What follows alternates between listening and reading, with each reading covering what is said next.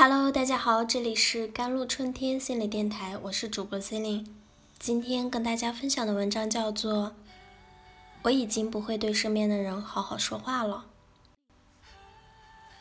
你好好说话会死吗？不会啊。可是我也不知道从什么时候开始，我已经不会对身边的人好好说话了。两年前，在公交车上碰到一对母女。我第一次在公众场合看到一个姑娘把自己的母亲骂哭了，好像是一块儿去买菜的，姑娘看起来心情就很不愉快，母亲倒是兴高采烈的样子，一边看着公交车的前方，一边和她聊着周遭七大姑八大姨的事儿。姑娘没说一句话，连嗯嗯啊啊都没有。我心想，现在的小姑娘果然和我们以前的不同了。像我，就算对母亲的话语再烦，也面带着和悦的心情，点点头或者笑一笑。道路有点不稳，全车的人都在颠啊颠。公交车司机突然一个急刹车，母亲的一篮子菜全部倒在了地上，土豆撒得满地都是。公交车不算太挤。幸好也有足够的空间。母亲慢慢扶着挪步，捡着蔬菜。突然，小姑娘发声了：“你看，菜没装好的下场吗？”回头又是一句：“丢人，真是再也不想和你出来了。”坐车的人都在帮这个母亲捡土豆和蔬菜，只有那个小姑娘吐着嘴，冷冷地看着，一边斜着眼。一边漠然地看着前方，母亲整理好坐到座位上，小姑娘还扭着身体冒了一句：“你以后可以让我省点心吗？”这时候，这个母亲的眼眶已经红红了，如果不是在这个公交车上，可能已经放声大哭了。我活了快三十年，第一次听到一个十八九岁的小姑娘这样颐指气使地对待自己的母亲。一个七十多岁的老公公突然转过头，不紧不慢地说了一句：“小姑娘，谁都有年纪大、行动不便、跟不上时代的那一天。我心情也不好，谁来体谅我呢？”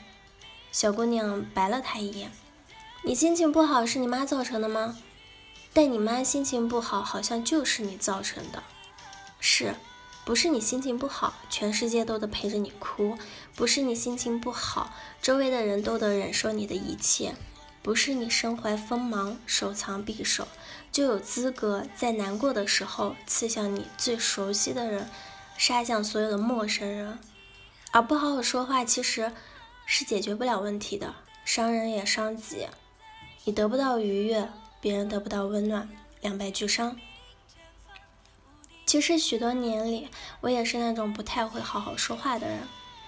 我的不好好说话，很少恶意伤人，而是不说话。用我妈的话说，就是冷暴力。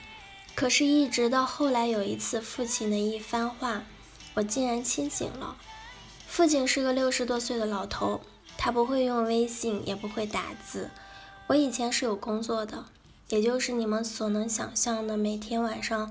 五点下班回家，又接着为自己的工作打工的那种，根本没有太多的时间与父亲交流，所以父亲想学微信这事儿也一直拖着。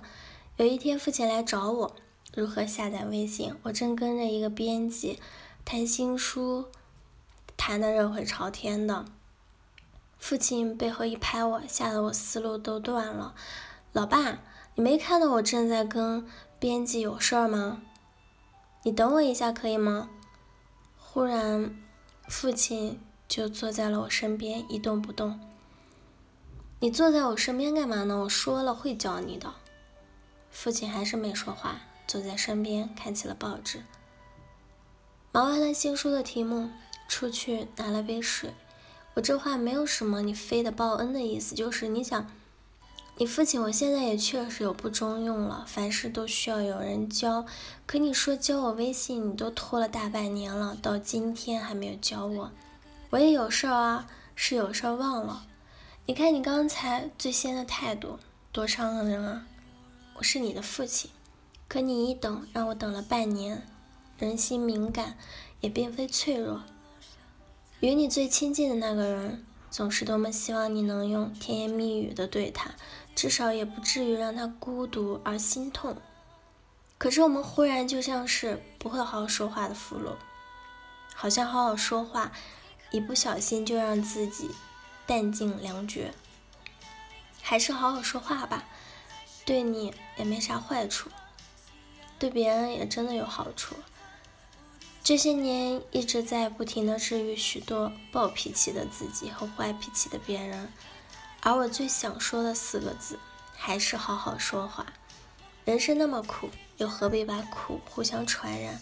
不如好好说话，一起来给予这个世界最身边的人最美好的善意和最温暖的守望。好了。以上就是今天的节目内容了。咨询请加微信公众号 jlct 幺零零幺，或者添加我的手机微信号幺三八二二七幺八九九五。我是 c e l i n e 我们下期节目再见。